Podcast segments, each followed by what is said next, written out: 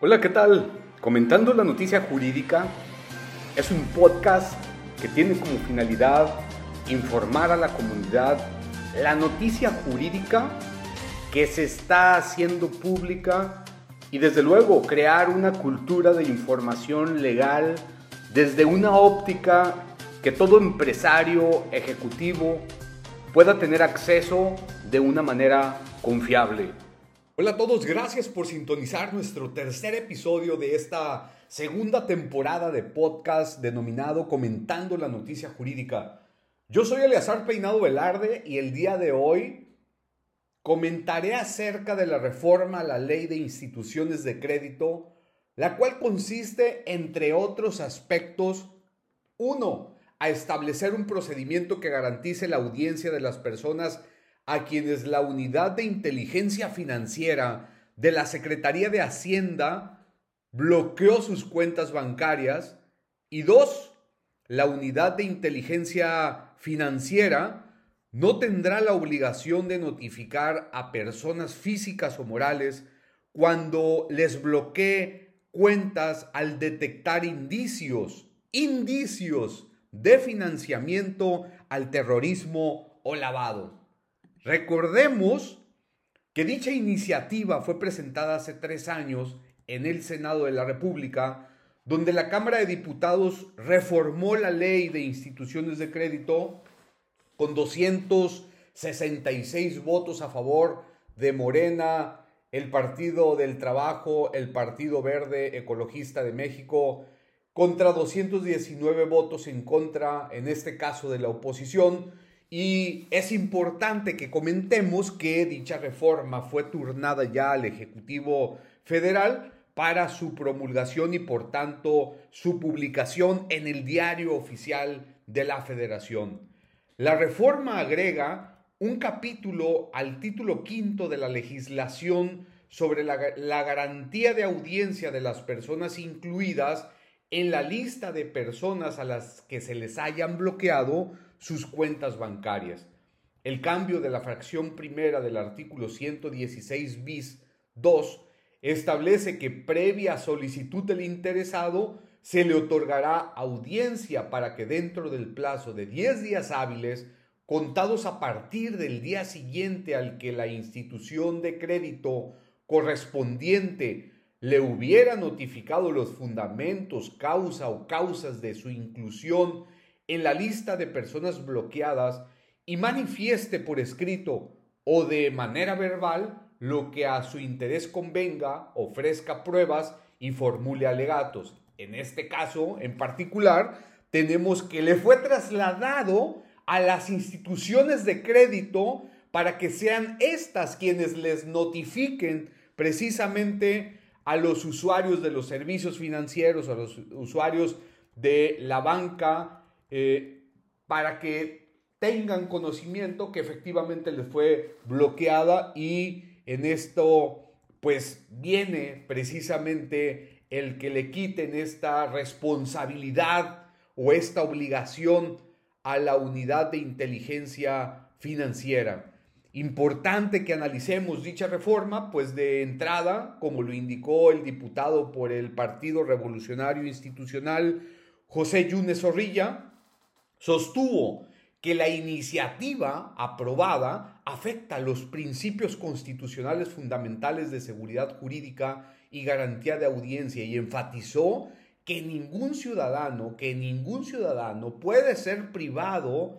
de sus derechos sin un juicio en tribunales y esta reforma abre una puerta peligrosa, así lo estableció el legislador, para que desde el Estado persiga, lastima lastime o transgreda. Nadie, también advirtió, puede ser privado de sus derechos, de sus propiedades, de sus posesiones, de su libertad, sino media juicio en primer lugar, desarrollado en tribunales previamente establecidos, donde se cumplan las formalidades esenciales de procedimiento. Es total y como lo establece la propia constitución política de los Estados Unidos mexicanos. Por su parte, el diputado del PRD, Marcelino Castañeda, consideró que esta reforma está destinada a ser declarada inconstitucional por la Suprema Corte de Justicia de la Nación al vulnerar los derechos humanos y garantía de las personas. El legislador se indica eh, que pues manifestó que la reforma lleva dedicatoria hacia los opositores de esta administración para ser investigados. La realidad es que este dictamen está destinado a ser declarado inconstitucional nuevamente por parte de la Suprema Corte de Justicia de la Nación y sí reprochó, pues obviamente que es una eh, pues forma muy peculiar de legislar y gran parte de estas iniciativas por parte de la mayoría son fundamentales, preferentes o estratégicas. Bueno, y con esto nos está llevando, se está perfilando que este tipo de pues reformas pues tendrán sus eh, consecuencias y sus repercusiones, pues obviamente destinadas, como más adelante estaré comentando. Por su parte, hay quienes manifestaron su posición en cuanto a lo anterior, y es el caso del presidente de la Comisión de Hacienda y Crédito Público de San Lázaro, en este caso Luis Armando Melgar Bravo, del Partido Verde Ecologista de México, quien dijo que la minuta equilibra la necesidad de detección, prevención y bloqueo de operaciones con recursos de procedencia ilícita determinada por un interés público en cumplimiento con compromisos internacionales de la mayor importancia.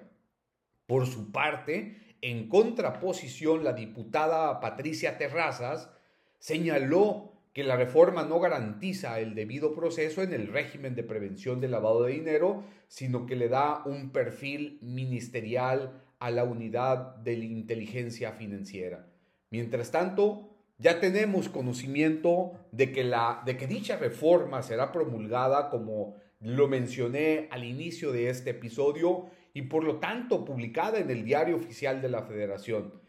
Es necesario comentar la noticia jurídica que sobre todo eh, recobra relevancia y es necesario que identifiquemos qué afectaciones se tendrá en cuanto a esta nueva reforma. Tú que me estás escuchando, ¿consideras acaso que se vulnera el principio de presunción de inocencia? El hecho de que la unidad de inteligencia financiera presuntivamente y quizá sin elementos constitutivos de delito tiene la facultad de bloquear cuentas bancarias sin notificarte. Recuerda que le fue trasladada esa obligación a las instituciones financieras. Por lo tanto, lo que te quiero comentar es, ¿acaso no son dientes legales que estaría utilizando la unidad de inteligencia financiera y el propio Estado para, sin más ni más, empezar una cacería de empresarios, periodistas, ahora que está muy de moda y continúan precisamente los ataques a periodistas y también, ¿por qué no decirlo?, a opositores políticos del régimen actual para bloquearles las cuentas bancarias y crearles un acto de molestia que sin duda tendría que resolverse por jueces de distrito, tribunales colegiados de circuito e inclusive, como se mencionó por los propios o algunos legisladores, por la Suprema Corte de Justicia de la Nación. Y como segundo punto, considero sin duda que las empresas deberán redoblar sus esfuerzos en cuanto a sus programas de cumplimiento normativo.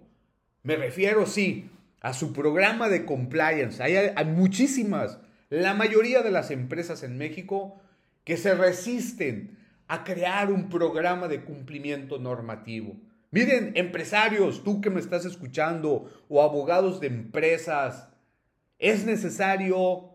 crear programas de cumplimiento ante este tipo de normatividad que se está pues legislando. Y esto para evitar precisamente identificar que en efecto no existe riesgo alguno que lleven a las organizaciones a que les sean bloqueadas sus cuentas bancarias. Pues recordemos, y aquí viene una reflexión, que sin cuentas bancarias las operaciones de las empresas serían detenidas y con ello la paralización automática de sus movimientos, de su propia operación, lo que inclusive podría llevar a la quiebra o al concurso mercantil, así como enfrentar otras consecuencias jurídicas como lo son propiamente rescisiones de contratos, incumplimiento de obligaciones crediticias, entre otras, consecuencias fatales sin duda para que toda organización pues desaparezca. Tú, empresario que me estás escuchando, te invito a que te acerques a un especialista, a un especialista en materia de tratamiento de reportes, de obligaciones de prevención de lavado de dinero, a un especialista en la creación de programas de cumplimiento, a un especialista en, y a un certificado